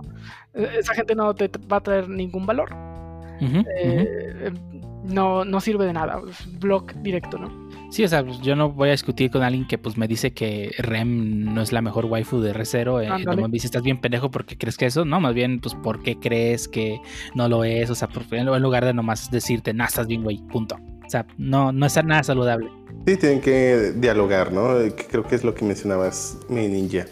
Eso es lo importante, el diálogo y el dar una opinión, no expresar algo. O sea, que sí, dar una opinión no lo vería yo como distinto a solo expresar algo, porque una expresión podría ser un grito, ¿no? Y, notarías que alguien está expresando un dolor o, o odio con un solo grito. No sé, ¿es teatro interpretativo o algo así? no, pero por ejemplo, o sea, tratando de hacer esa distinción entre, entre una expresión y, y una opinión, pues un grito podría ser un ejemplo de expresión donde puedes identificar algo, sin embargo no están opinando como tal.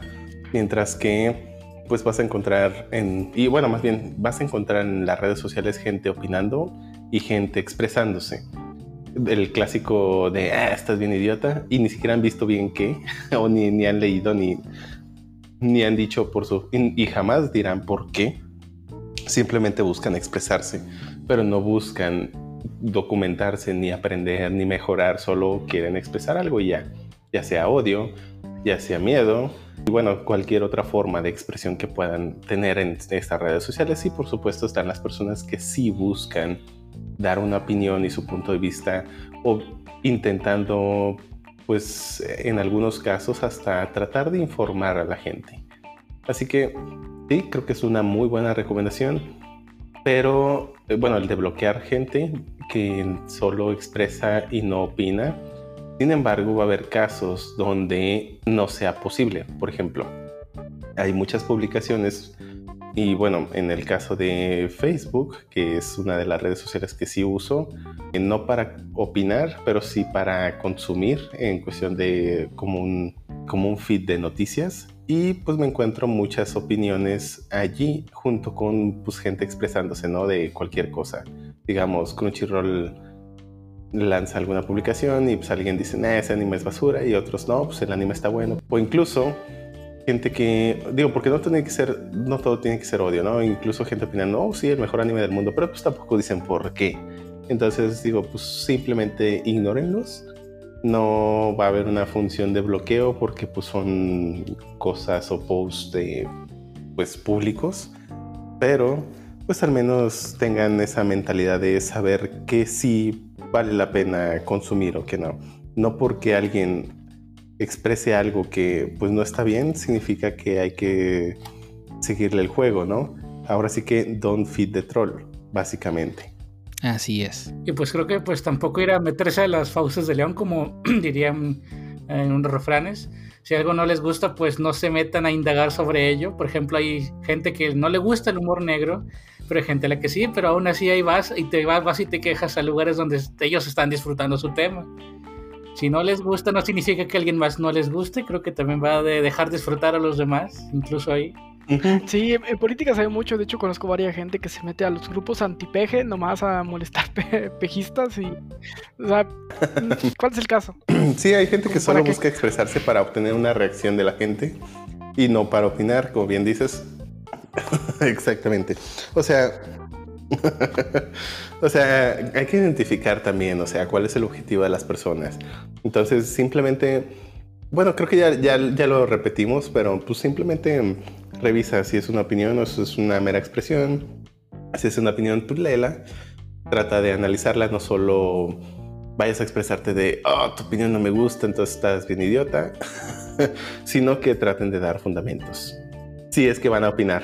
Que apliquen la marcha, la marcha que yo no lo disfruto, así que yo opino que nadie más debe disfrutarlo.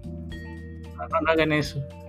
Así es. Así como esa gente de, pues no te puede gustar Animal Crossing, no es un juego de verdad. ¿No? ¿Que te, que te valga? Sí, sí, hay mucha gente así en el internet. Entonces, por favor, don't feed the troll. Ah, en, serio, eso es bien importante. no lo alimenten y, y si no lo alimentan se morirá de hambre ya en Twitter se les olvidó.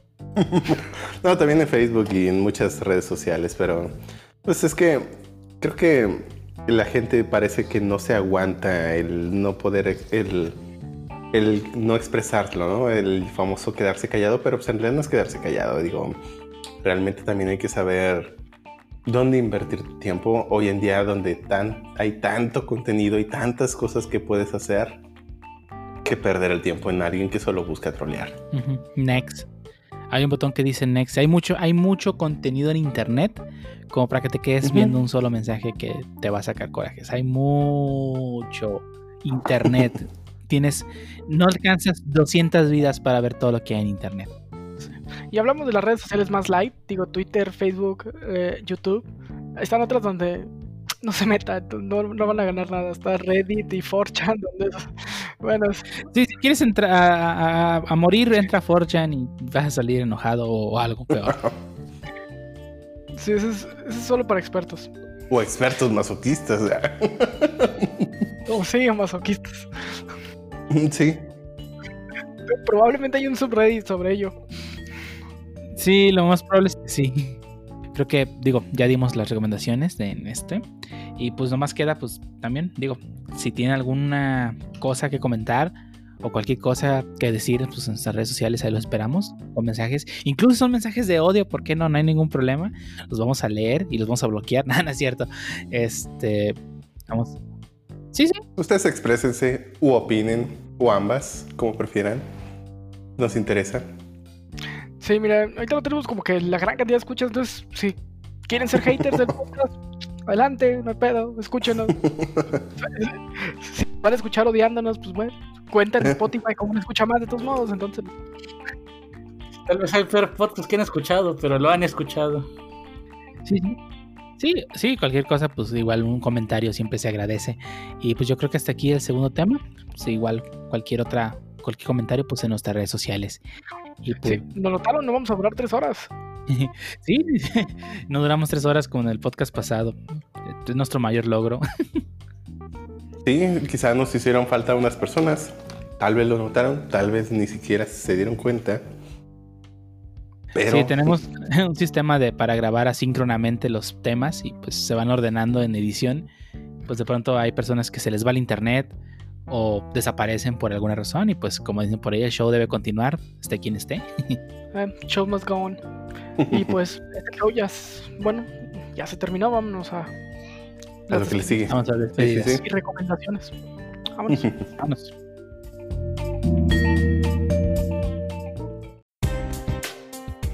Y ahora estamos en la parte final de este podcast. ¿Alguien tiene algo que recomendarnos? Te escuchas antes de dar por terminado este décimo octavo episodio del podcast. Sí, claro. En esta ocasión, bueno, más bien es una recomendación a los usuarios de PlayStation Plus, bueno, y PlayStation en general. Ha habido, ahora por su aniversario, han estado dando a ciertos usuarios un descuento de 10 dólares para lo que tú quieras. Puedes utilizarlo para renovar tu membresía de PlayStation Plus, que creo que también tiene descuento. Y además, si eres jugador frecuente ahorita de moda de Warzone, está, si eres miembro de PlayStation Plus, te van a dar un skin de un- uno de los operadores, también un skin de una de las armas y varios otros aditamentos que puedes utilizar. Y a ver, Medi Ninja, dinos qué recomendación nos tienes. Ah, yo les, como les dije al principio del podcast, tengo una película que acaban de subir a Amazon Prime Video del año pasado, Midway, eh, esa película de Ronald Emery, que ¿Cómo dices que se llama? Roland Emery. No, eh, la película. Ah, Midway. Es sobre la batalla de Midway. Esta Ah. que, que pasa seis meses después de Pearl Harbor, donde, pues bueno, eh, Estados Unidos empuja hacia Japón a la s- flota de, de Japón. Eh, valga la redundancia. Eh, está bastante entretenida, está muy buena. eh, no ponen a los gringos como los superhéroes, como en muchas películas de la Segunda Guerra Mundial. eh, y pues tampoco ponen a los japoneses como demonios malos que no tienen corazón, ¿no? También sí los humanizan un poco, parte de las cosas que me gustó. Y el, los, el dogfight de, las, de la película está muy entretenido, está muy divertido y pues tiene el suficiente eh, acción y, y drama. Entonces, muy muy recomendada. A esos de Amazon Prime Video se están poniendo las pilas. Y si les suena eh, Roland Emmerich, pues bueno, es el director de Día de la Independencia y El Día Después de la Mañana. Entonces, acción asegurada. Y de Gojira de la 90 del 99. Ah, esa no la quería mencionar. está, está muy mala. Pero Fíjate que a mí sí me agradó, digo, la vi pues, hace mucho, pues, pero a mí sí me gustaba la, la de Godzilla. Bueno, que sí, en general no, no, no será la mejor película definitivamente, pero pues a mí me gustaba. creo que no es ni la mejor de Godzilla. Pero bueno, sí, cada quien. Eh, a, a mí verdad me gustó mucho. Pero Ángel, ¿qué nos tienes de recomendaciones esta semana?